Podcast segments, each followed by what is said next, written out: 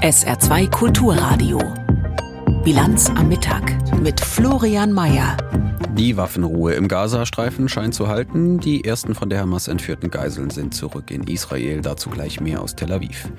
Die Woche war bundes- und landespolitisch geprägt von vor allem einem Thema, dem Urteil des Bundesverfassungsgerichts zum Haushalt und dessen Folgen. Wir schauen drauf, wie der aktuelle Stand aussieht. Die Saar-CDU trifft sich zur Stunde in St. Ingbert zum Parteitag. Da geht es um die Kommunalwahl. Und im Interview der Woche Jean Asselborn, mittlerweile Ex-Außenminister Luxemburgs. Alles bis 13 Uhr in der Bilanz am Mittag. Herzlich willkommen. Der Landesparteitag der Christdemokraten hier an der Saar ist in St. Ingbert heute in die zweite Runde gegangen. Gestern Abend wurde eröffnet, heute der arbeitsreiche Antragstag. Es soll um die Wahlkampfstrategie für die Kommunalwahl gehen. Unsere Politikreporterin Denise Friemann ist für uns live auf dem Landesparteitag und jetzt mit mir verbunden. Denise, Landeschef Stefan Toscani, der hat gerade eine Rede gehalten. Was war der Inhalt? Wie positioniert sich der CDU-Chef hier? Also es ging vor allem und auch ganz viel erstmal um das bundespolitische Thema, das gerade auch alle beschäftigt, das Bundesverfassungsgerichtsurteil, das den Klima- und Transformationsfonds der Bundesregierung für verfassungswidrig erklärt hat. Damit schlug Toscani heute auch in die gleiche Kerbe wie Norbert Röttgen, der ehemalige Bundesumweltminister, gestern in seiner Rede. Der war auf dem Parteitag als Gast geladen. Toscani sagte heute, die Ampel sei die schlechteste Regierung der Bundesrepublik Deutschlands und müsse zurücktreten. Und auch auf Landesebene Ebene mache er sich Sorgen, dass die Begründung für die Notlage, die wir hier für den Transformationsfonds haben und die den rechtfertigt, sich nicht über zehn Jahre halten kann. Die SPD hatte ja vor allem den Energiepreisschock als Grund genannt. Und der Ton in Bezug auf eine mögliche Klage im Saarland, der ist jetzt bei der Saar-CDU auch schärfer geworden. Der Sachstand, das muss man auch sagen, ist aber eigentlich immer noch derselbe.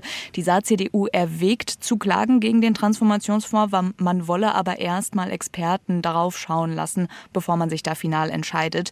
Die JU will aber heute auch einen Antrag einbringen, in dem sie fordert, dass sofort gegen den Transformationsfonds geklagt wird.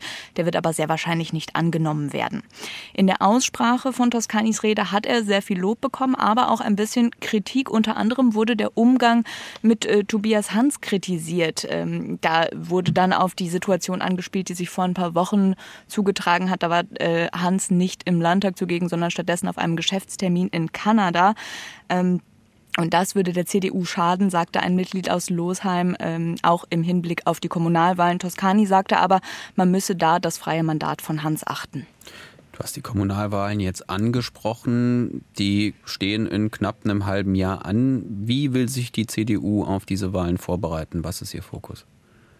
Toscani ist da gerade nur ganz kurz in seiner Rede drauf eingegangen. Grundsätzlich sagt er aber, man, woll, man wolle sich als Mitmachpartei präsentieren. Das ist auch eine Lehre aus der Landtagswahl im letzten Jahr. Da hat man die Leute nicht so gut erreichen können. Er sprach auch noch kurz das Thema Eigenheim an. Da hat die Landesregierung gesagt, dass ein freistehendes Eigenheim zu bauen in Zukunft die Ausnahme sein soll. Das sieht die CDU aber anders. Sie wolle es möglich machen, dass in kleinen Siedlungen weiter neu gebaut werden kann.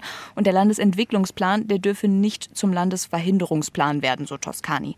Den eigentlichen Antrag zur Kommunalwahl, den hat äh, in diesen Minuten gerade zu Ende Caroline Mathieu vorgestellt.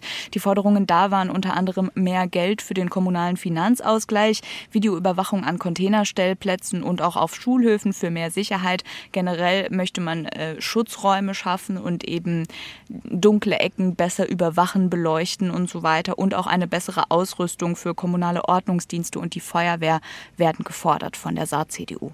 Mhm. Dass gerade Caroline Mathieu diesen Antrag einbringt, dürfte kein Zufall gewesen sein. Die steht heute zur Wahl.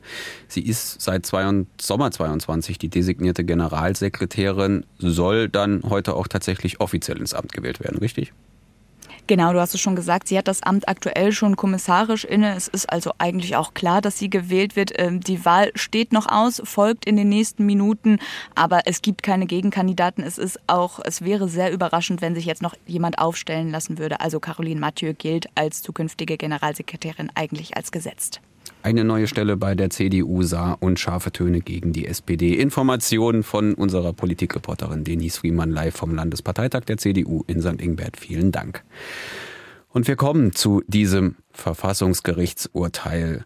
Denn seit der Entscheidung vom 15. November ist in der Bundeshaushaltspolitik und ehrlich gesagt auch in den Ländern nichts mehr so, wie es vorher war.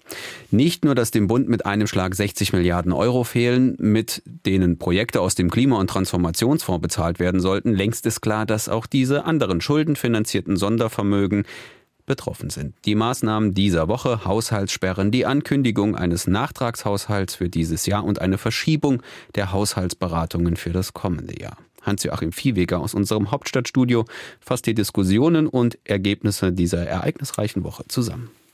Längst ist klar, das Karlsruher Urteil hat Folgen, die weit über die konkrete Umwidmung von Corona-Schulden in den Klimafonds hinausgehen. Das sieht auch der CDU-Vorsitzende Friedrich Merz so, der mit der Unionsfraktion die Klage in Karlsruhe eingereicht hatte. Das ist keine Entscheidung, die nur für diese Wahlperiode und nur für diese Regierung gilt. Die wird Auswirkungen auf die Länderhaushalte haben. Und wir werden jetzt sehr sorgfältig prüfen müssen, was noch geht und was eben nicht mehr geht. Letztlich sind alle Nebenhaushalte betroffen, die mit Schulden finanziert werden. Beispielsweise der Fonds, aus dem die Energiepreisbremsen bezahlt werden.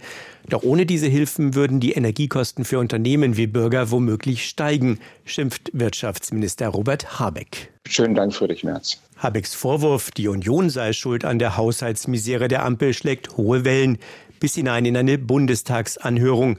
Dabei verweist der Ökonom Thies Büttner von der Friedrich-Alexander-Universität Erlangen-Nürnberg darauf, dass die Ampel Warnungen vor einer möglichen Verfassungswidrigkeit bei der Schuldenumwidmung nicht beachtet habe. Insofern äh, muss man jetzt im Nachhinein sagen, dass die Bundesregierung bewusst erhebliche finanzpolitische Risiken eingegangen ist und sie trägt dafür die Verantwortung. Als erste Reaktion verhängt Finanzminister Christian Lindner eine weitgehende Haushaltssperre. Das bedeutet, die Ministerien dürfen nicht mehr ohne weiteres neue Verpflichtungen eingehen. Alles, was rechtlich geregelt ist, bleibt aber ausgenommen. Die Sperre verschafft Lindner einen Puffer, finanziell und zeitlich. Denn bei der Anhörung wird auch klar, bevor der Haushalt für kommendes Jahr abschließend beraten werden kann, müssen die Sonderschulden für dieses Jahr rechtlich abgesichert werden. Lindner kündigt dazu einen Nachtragshaushalt an. Ich betrachte es als meine Aufgabe, jetzt reinen Tisch zu machen. Das bedeutet, zum vierten Mal in Folge muss der Bund die Ausnahmeregel von der Schuldenbremse ziehen, indem er eine außergewöhnliche Notlage feststellt. Rechtlich sei das möglich, meint der Berliner Jurist Alexander Thiele. Die Energiekrise selbst lag vielleicht nicht vor, aber die Wirkungen spürten wir natürlich 2023 Anfang des Jahres sehr stark, sodass ich also sagen würde, es lag vertretbarerweise eine solche Notlage vor. Danach dürfte das schwieriger sein, sagt der Heidelberger Rechtswissenschaftler Hanno Kube, der in Karlsruhe die Klage der Union vertreten hat. Ich hätte erhebliche verfassungsrechtliche Zweifel, wenn für das Haushaltsjahr 2024 ein neuer Notlagenbeschluss gefasst wird.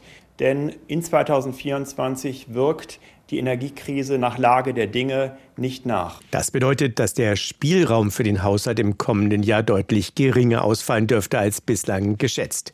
Zumal es auch noch keine Lösung für die fehlenden 60 Milliarden gibt. Der Düsseldorfer Ökonom Jens Südekum warnt schon mal vor möglichen Einschnitten in die geplanten Programme zur grünen Transformation. Natürlich ist jetzt eine mögliche Konsequenz, je nachdem, wie man jetzt mit dem Urteil umgeht, dass sich diese Investitionskrise eben noch verschlimmert Südekum wirbt vor diesem Hintergrund für eine Reform der Schuldenbremse, ähnlich wie SPD und Grüne.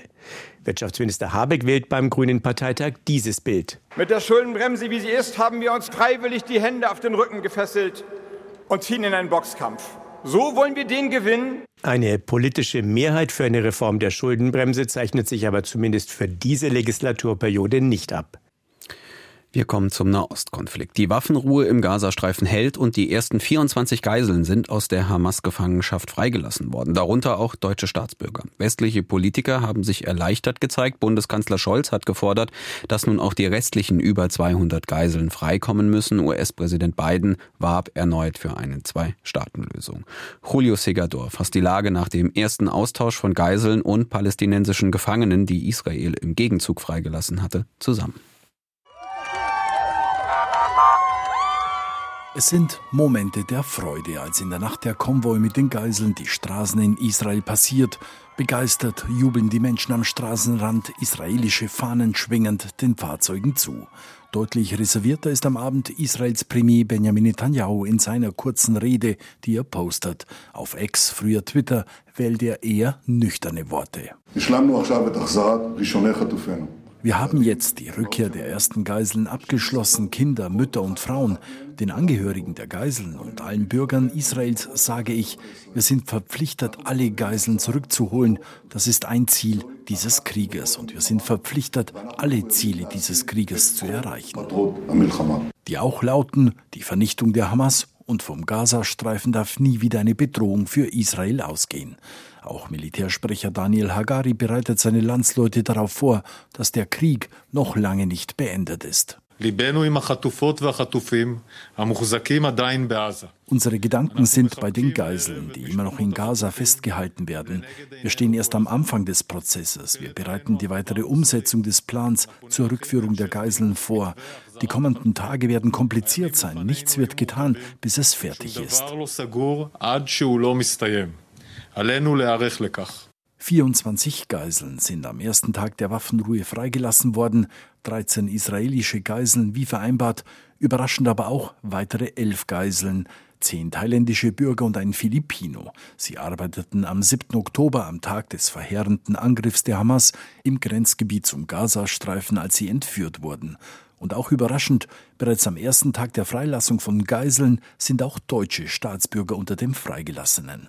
Eine Frau mit ihren beiden Kindern und eine Seniorin. Außenministerin Annalena Baerbock bestätigte dies am Rande des Grünen Parteitages. Dass ein Vater nach 49 Tagen der Hölle, des unglaublichen Bangens, endlich seine zwei kleinen Töchter, seine Ehefrau wieder sicher in die Arme schließen kann. So sehr dieser Tag ein Tag der Hoffnung ist, ist es eben kein Tag des Aufatmens. Die Freilassung aller verbliebenen Geiseln, insbesondere auch der Deutschen darunter, bleibt für uns oberste Priorität. Jubel und Freude auch im Westjordanland. Auf Schultern trägt eine Menschenmenge den 17-jährigen Palästinenser Laid Othman. Kurz zuvor wurde er, wie vereinbart, zusammen mit weiteren 38 Jugendlichen und Frauen aus einem israelischen Gefängnis entlassen. Der Nachrichtenagentur Reuters berichtet er von schlechten Haftbedingungen, eine Aussage, die sich unabhängig nicht überprüfen lässt. Das Leben im Gefängnis ist sehr hart. Ich kann nicht wirklich ausdrücken, wie hart es ist. Wir durften unsere Zellen nicht verlassen. Es gab kein gutes Essen, eigentlich nichts. Wir hungerten. Es gibt nichts Gutes im Gefängnis. Die Situation ist katastrophal. In Israel und auch in den Palästinensergebieten hoffen die Menschen, dass die Waffenruhe weiterhält, damit sie in beiden Regionen auch heute jubeln können über freigelassene Geiseln und freigelassene Häftlinge. Gleich 12.43 Uhr. Sie hören die Bilanz am Mittag auf SR2 Kulturradio. Gleich geht's weiter mit unserem Interview der Woche. Mein Kollege Yannick Böffel hat den nun Ex-Außenminister Luxemburgs Jean Asselborn getroffen und mit ihm über Europa und die EU gesprochen. Das Interview gibt's gleich. Zuvor die aktuellen Meldungen mit Sarah Sassou.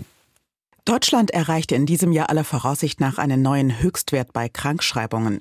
Das berichtet die Rheinische Post unter Berufung auf Zahlen der großen Krankenkassen. Die DRK geht davon aus, dass im Durchschnitt ein Beschäftigter in diesem Jahr mehr als 20 Fehltage haben wird. Die meisten Fehltage gehen dem Bericht zufolge auf Erkältungskrankheiten zurück, psychische Diagnosen und Krankheiten des Muskel-Skelettsystems. Weltweit gibt es heute Demonstrationen und Aktionen zum Internationalen Tag gegen Gewalt gegen Frauen und Mädchen. Der Deutsche Frauenrat weist darauf hin, dass der gefährlichste Ort für Frauen das eigene Zuhause sei. Jede Stunde erlebten mehr als 14 Frauen in Deutschland Partnerschaftsgewalt. Der Internationale Tag zur Beseitigung der Gewalt gegen Frauen wurde 1981 von Frauen- und Menschenrechtsorganisationen ins Leben gerufen. In der zweiten Fußball-Bundesliga tritt die SV Elversberg um 13 Uhr gegen Paderborn an. Paderborn steht in der Tabelle zurzeit zwei Plätze hinter der SVE auf Rang 11. Der FC Saarbrücken tritt in der dritten Liga eine Stunde später beim Hallischen FC an. Der SR überträgt das Spiel live im Fernsehen und im Stream. Zur gleichen Zeit empfängt in der Regionalliga der FC Homburg die zweite Mannschaft von Eintracht Frankfurt. SR2 Kulturradio. Bilanz am Mittag. Das Interview der Woche. Weiße Haare, gern mal ein bisschen zerzaust, der Luxemburger Einschlag nicht zu überhören. Man erinnert sich nur allzu gut an ihn. Aber viele werden sich jetzt umgewöhnen müssen, wenn es um Europa geht, denn seit vergangener Woche ist der Sozialdemokrat Jean Asselborn nicht mehr luxemburgischer Außenminister. Auch wenn der Einfluss als Außenminister dieses kleinen Landes oft überschaubar war, hat sich Asselborn nie gescheut, klare Worte zu sprechen. Yannick Böffel aus der Politikredaktion hat ihn zum Ende seiner Amtszeit getroffen und nochmal über sein Europa gesprochen. Herr Asselborn, 20 Jahre Außenminister im Prinzip 20 Jahre auf dieser europäischen Bühne. Haben Sie noch Glauben an Europa? Und vielleicht die spannendere Frage, glauben Sie noch an diese EU? Ja, also ich glaube, wenn ich nicht daran glauben würde, wäre ich keine fast 20 Jahre da geblieben. Man muss wissen, vor 20 Jahren, schwierige Zeit, denken Sie nur 2005, die Holländer sagen nein, die Franzosen sagen nein zum Verfassungsvertrag. Trotzdem hat Europa sich wieder zusammengerissen und wir haben dann diesen wie Sarkozy sage, den Mini-Vertrag, den Lissabonner Vertrag hinbekommen, auch vor allem 2007 unter deutscher Präsidentschaft und 2009 kam ja dann Lissabon. Alles das Erste. Das Zweite, die Finanzkrise. Schwierige Zeit. 2008, 2009, alles was danach kam. Es wurde kein einziges Euroland liegen gelassen. Schon das ja manchmal so aussah, vor allem für, für Griechenland, aber wir blieben zusammen. Dann äh, kam Brexit. Auch keine einfache Geschichte. Keiner hat daran geglaubt, aber äh, es wurde Wahrheit am 23. Juni 2016.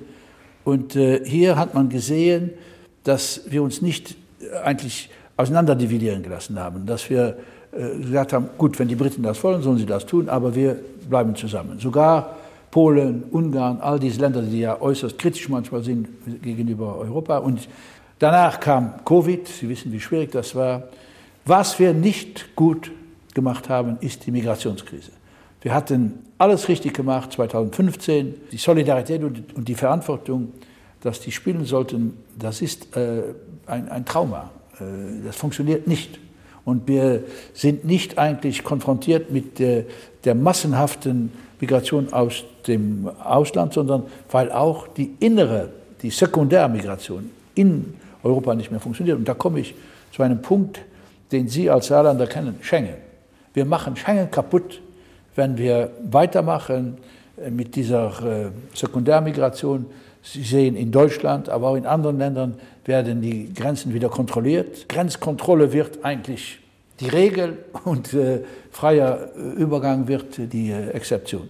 Das ist ein ganz wichtiger Punkt und ich hoffe, dass wirklich im Namen der, des Acquis communautaire, also die, alles, was wir erreicht haben in der Europäischen Union, wir haben zwei Sachen erreicht, das ist der Euro und das ist äh, Schengen, dass das nicht kaputt gemacht wird. Also Europa hat Stärken, hat das gezeigt, hat natürlich auch Schwächen. Wir sind 27 Länder, aber vergessen Sie nicht, es sind zehn weitere Länder, die an unsere Tür klopfen. So schlecht kann ja nicht alles dann sein.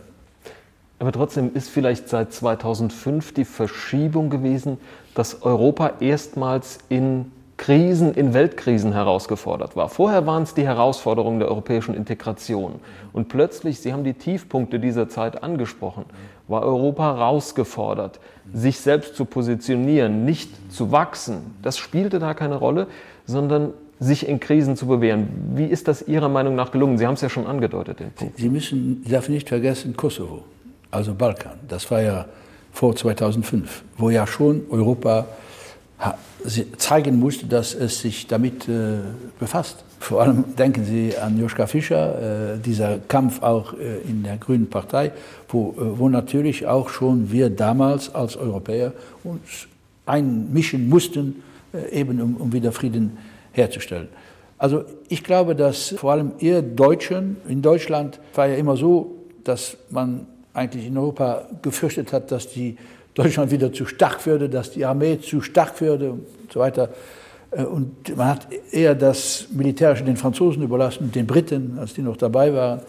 Aber das hat sich gedreht. Ich glaube, wir müssen, wenn wir die Frage stellen, für unsere Kinder und Kindeskinder, ist Europa auf sich allein gestellt, gewappnet, um einen Angriff von Putin zu parieren? Da ist die Antwort heute nicht ja. Darum äh, alles, was sich jetzt mit Sicherheit beschäftigt, ist etwas, wo wir außenpolitisch und natürlich auch verteidigungspolitisch auf eine ganz andere Schiene kommen. Und ich wage nicht zu, daran zu denken, dass Trump wiedergewählt würde nächstes Jahr. Dann wäre es ein totaler Einschnitt. Äh, wir sind vorangekommen, äh, stimmt, wir haben ja auch nicht in eine andere Ecke geschaut, als die Katastrophe äh, in der Ukraine geschah. Wir konnten nicht auf einen Krieg zugehen zwischen NATO und Russland, das wäre verheerend gewesen für die Welt, aber wir konnten auch nicht auf die andere Seite schauen, also haben wir der Ukraine geholfen, sich zu wehren auf ihrem eigenen Territorium, also ihnen auch militärische Mittel zur Verfügung gestellt. Und ich glaube, das war auch der einzige Weg. Diese Polemik, die ja manchmal zirkuliert, dass wenn wir der Ukraine keine Waffen geben würden, dann wäre der Krieg vorüber. Ja, er wäre vorüber. Aber Putin stünde an der Grenze zu Polen. Also doch möglicherweise der nächste Schritt der europäischen Integration, keine Vereinigten Staaten von Europa, sondern erst eine militärische Integration, sage ich es mal? Nein, das würde ich nicht sagen. Ich glaube auch, wenn wir über Integration reden, auf lange Sicht, sagen wir mal in ein, zwei Generationen, ziehen wir mal das Jahr 2050 an. Ich glaube, da wird von den jungen Menschen, die in Europa hineinwachsen, wird die Forderung gestellt, dass Europa ein vereinigtes Europa mit Strukturen eines vereinigten Europas sein, wie die Vereinigten Staaten von Amerika. Dass man einen Präsidenten hat oder Präsidentin, eine Regierung, ein Parlament. Das heißt nicht, dass Deutschland verschwindet oder dass Luxemburg verschwindet, aber dass wir, glaube ich, den Schritt einmal machen müssen, damit Europa eine Chance hat, weiterhin zu bestehen und natürlich auch Gewicht hat äh, auf dem Planeten, dass wir auf ein vereinigtes Europa zugehen. Was jetzt diese Integration angeht, Sie sind Journalist, ich bin Politiker, erklären Sie mal äh, einem normal tickenden Menschen, wie die Europäische Union, wie kompliziert es ist. Aber ich sage, äh, mittelfristig gesehen glaube ich, dass äh, hier eine Änderung kommt, weil die jungen Menschen wollen ein politisches Instrument haben, eine Organisation haben, die die Probleme der Sicherheit, des Klimawandels, der Umwelt, äh, alles, was nicht von einem Land zu bewältigen ist, lösen kann. Die Europäische Union ist ja nicht eine Addition von nationalen Interessen. Es ist mehr. Es ist eine Wertegemeinschaft. Äh, und die zu erhalten, ist natürlich eine große Aufgabe, der wir uns zu stellen haben. Sie haben die Vereinigten Staaten angesprochen. Es ist sehr ruhig um dieses Thema geworden. Es traut sich irgendwie seit geraumer Zeit niemand mehr aus der Deckung. Gleichzeitig lebte Europa doch immer von den Visionen, von den weiteren Schritten, die Europa gehen kann. Wieso gibt es so wenig Visionen im Moment? Ja, Sie wissen, die Welt, der Planet ist nach rechts gedreht. Und äh, wenn ich sage nach rechts, heißt das mehr Nationalismus. Und äh, das ist natürlich der, der das promoviert hat, äh, ist einer wie Trump, der gesagt hat, im Grunde genommen, wir brauchen keinen Multilateralismus, wir brauchen Patriotismus. Und wir wissen, was Patriotismus heißt, wenn wir in unsere Geschichte hier in Europa zurückblicken. Die Europäische Union ist schon, das Geniale dabei war, dass es ja nach dem Krieg nicht nur für Deutschland und für Frankreich war, dass die sich nicht mehr bekriegen, das war ja eigentlich die Essenz davon, aber dass andere Länder mitgenommen wurden. Äh, in diese Union. Zumindest seit Ende des Zweiten Weltkriegs gab es in einem Land der Europäischen Union ich, äh, keinen Krieg mehr. Ich glaube, es ist ein entscheidender Punkt, was ich gesagt habe, wir sind eine Wertegemeinschaft. Schauen Sie, was ist geschehen in Russland?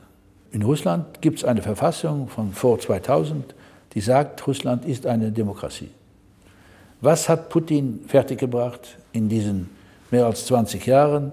Am Anfang ein Reformer und dann ist er total zu einer Diktatur, ja, hat er sich gewandelt. Und das Resultat sehen wir, wenn ein Land äh, keine Trennung der Gewalten mehr hat, keine freie Presse mehr hat, äh, keine unabhängige Justiz, dann sind die Gegengewichte verschwinden und dann kann so ein Trend. Äh, darum, wir müssen höllisch aufpassen in Europa, es gibt ja Länder, wie Sie wissen, wie zum Beispiel Polen und auch äh, Ungarn ist ein schwieriger, schwieriger Fall. Seit 2010 ist Orban auf einer Schiene, die uneuropäisch ist. Das ist so.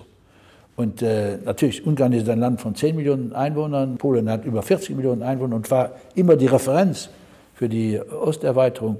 Also hier darf, darf kein Millimeter verloren gehen, kein Millimeter Rechtsstaatlichkeit. Denn wenn die Rechtsstaatlichkeit in Europa fällt, dann dirigiert sich Europa in die falsche Richtung. Das ist natürlich jetzt Extremfall, aber das kann da enden, wo Russland jetzt geendet ist. Gleichzeitig braucht es für europäische Visionen, braucht es ja auch die Kräfte in den einzelnen Nationen, die diese Vision vorantreiben. Sie haben es eben schon angedeutet, man muss ja nicht mal nach Ungarn oder Polen schauen. In Deutschland die AfD, die sich anfangs ja auf diese Europakritik begründete, selbst die, die bei Ihnen in den Außenministertreffen sitzen, sprechen zu Hause von die dort oben in Brüssel. Mhm. Haben Sie Hoffnung, dass das in einem kurzen oder nahen Zeitraum sich ändert und sich wieder jemand mutiger Richtung Europa wendet? Also ich habe die große Überzeugung, dass diese AfD äh, das ist, was sie ist, aber Deutschland nie regieren wird. Also, und dass die AfD macht Angst im Ausland. Die macht vielleicht weniger Angst, wenn sie selbst Deutscher sind, äh, sagen sie, okay. Aber ein, für einen Ausländer, wie die AfD auftritt, das ist schon manchmal erschreckend. In Frankreich wissen Sie, dass Marine Le Pen, ich will nicht sagen, dass die nächste Präsidentin wird. Tut sicher nicht. Da gibt es genug Kräfte, demokratische Kräfte, um dagegen zu halten. Aber wenn dieser Zusammenhalt der Demokraten, wenn, wenn der auseinandergedriftet wird, dann kann das nicht unmöglich sein. Dass wir auch solche, wir, wir sehen das in den skandinavischen Ländern, wir sehen es äh, in Italien, wir sehen es, äh, wo starke Parteien, auch Rechtsextreme in, in Portugal und auch in, in, in Spanien.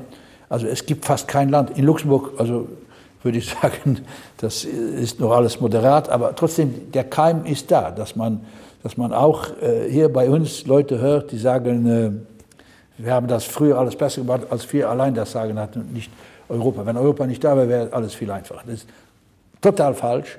So wie die äh, Demokratie kein Perpetuum mobile ist, ist, die, äh, ist das ein Kampf äh, für, die, für die Sache äh, der Werte. Ist, wir sind eine Wertegemeinschaft. wir können nicht tolerieren, dass Minoritäten, Minderheiten, dass die äh, anders äh, behandelt werden als alle anderen. Und wir können natürlich auch äh, nur existieren als Europäische Union, weil wir in die Wiege dieser Europäischen Union eigentlich die Menschenrechte, den Respekt der Menschenrechte gelegt bekommen. Und Rechte ignorieren die Menschenrechte. Schauen wir aber nochmal auf die europäische Ebene. Sie haben zig Gipfel mitgemacht. Man hat als Außenstehender den Eindruck, dass das Ringen immer schwieriger geworden ist, die Gemeinsamkeiten zu finden. Es war immer ein Ringen, das liegt in der Natur der Sache, aber das Ringen, man hat den Eindruck, als würden die unterschiedlichen Interessen, die gemeinsamen, zuletzt deutlich überwiegen. Ist das tatsächlich so und haben Sie eine Perspektive, wie dort ausgebrochen werden kann? Also das ist genau das, was wir jetzt gesagt haben. Die, in vielen Ländern, nicht viele, aber es gibt Länder, da gewinnt man Wahlen, wenn man gegen Europa ist. Das ist so. Es gibt Länder in Europa, wo 17, 20 Prozent nur teilnehmen bei der Europawahl. Gibt es. Dieser Trend zum Nationalen äh, ist natürlich etwas, was äh, wir nicht wegstreichen können. Es, das, es, es gibt das. Aber darum, äh, ich glaube, dass wir eben als Demokraten, als Europäer da sind, um dagegen anzukämpfen. Ob das jetzt im Rat ist oder ob es im Alltag ist wenn Sie, wenn Sie schauen, nur Covid, schauen Sie mal, wenn wir nicht Europa gehabt hätten, mit allen Fehlern manchmal, gehabt hätten, wie wären wir so schnell an, äh, an die äh, Impfungen, also an Impfstoff gekommen? Äh, wir haben Fehler gemacht, natürlich auch als Europa zwischen Saarland und Luxemburg, diese Grenzschließung, das war ja äh, gut. Äh, hier auf diesem Sessel saß ich als, ich glaube, das war der 18. März 2020, als ich dann äh, hörte von ähm, Herrn Seehofer, dass die Grenzen jetzt zu sind. Äh, und äh, diese Grenzen waren ja so zu, dass Deutsche, die in Luxemburg arbeiten, manchmal 50 bis 100 Kilometer Umweg machen müssen, um, nach Luxemburg zu kommen. Und ich sehe auch die Bilder nach, wo, wo Polizisten mit Mitrailletten an, an, den Moselbrücken waren. Und man glaubte, sie, sie würden auf, die, ähm, auf, diese, auf diesen Virus zielen. Äh, also ich glaube, dass wir die Lehre auch gezogen haben, dass wenn eine Pandemie auf uns zukommt, äh, dass wir äh, nicht den ersten Reflex haben müssen, die Grenzen zu machen. Also das war natürlich auch etwas, was hier in Luxemburg sehr stark uns zurückgeworfen hat. Das darf, glaube ich, in diesem Sinne nicht mehr vorkommen, denn das hat auch die Idee Europas. Wissen Sie, Europa ist ja zusammengewachsen an den Grenzen. Und wenn es eine Region gibt, wo, wo die Grenzen aneinanderstoßen, dann ist das äh, Saarland, Rheinland-Pfalz äh, und, äh, und Luxemburg und Frankreich. Ja? Aber danach, nach Covid, haben die Leute gut verstanden, wenn wir das so machen, machen wir das falsch. Wir müssen offen bleiben in Europa. Und offen bleiben heißt eben nicht in der nationalen Dimension denken, sondern in der europäischen. Jean Asselborn im Interview der Woche und das gesamte Interview gibt's ab sofort auf sr.de und in der ARD Mediathek. Fehlt uns noch der schnelle Blick aufs Wetter. Es bleibt heute dicht bewölkt und regnerisch, oft auch Graupelschauer, Schnee in hohen Lagen auch möglich, die Temperaturen zwei bis sechs Grad. In der Nacht bleibt das genauso, da geht's noch auf null Grad zurück. Es kann glatt werden und der Sonntag wird nasskalt bei drei bis sechs Grad. Das war die Bilanz am Mittag mit Florian Mayer. Durch den Nachmittag begleitet sie jetzt Gabi Savasch. Dabei viel Vergnügen und Ihnen ein schönes Wochenende. Tschüss.